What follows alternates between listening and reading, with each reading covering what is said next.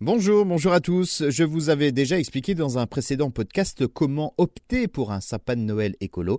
Eh bien, aujourd'hui, parlons déco écolo pour euh, Noël. Alors déjà, la meilleure des solutions est de fabriquer euh, de la déco maison, avec euh, idéalement du matériel de récupération, pas besoin d'acheter donc du neuf et de dépenser de l'argent.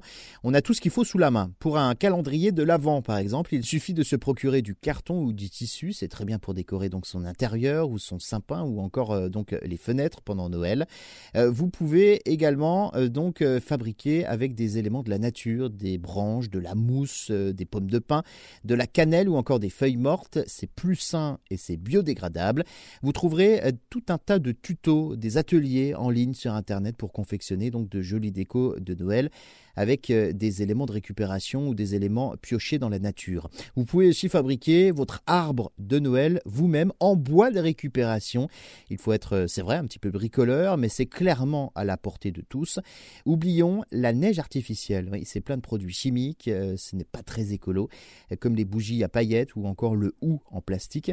Évitez les guirlandes clignotantes aussi, investissez plutôt dans de l'éclairage LED, c'est moins gourmand en énergie.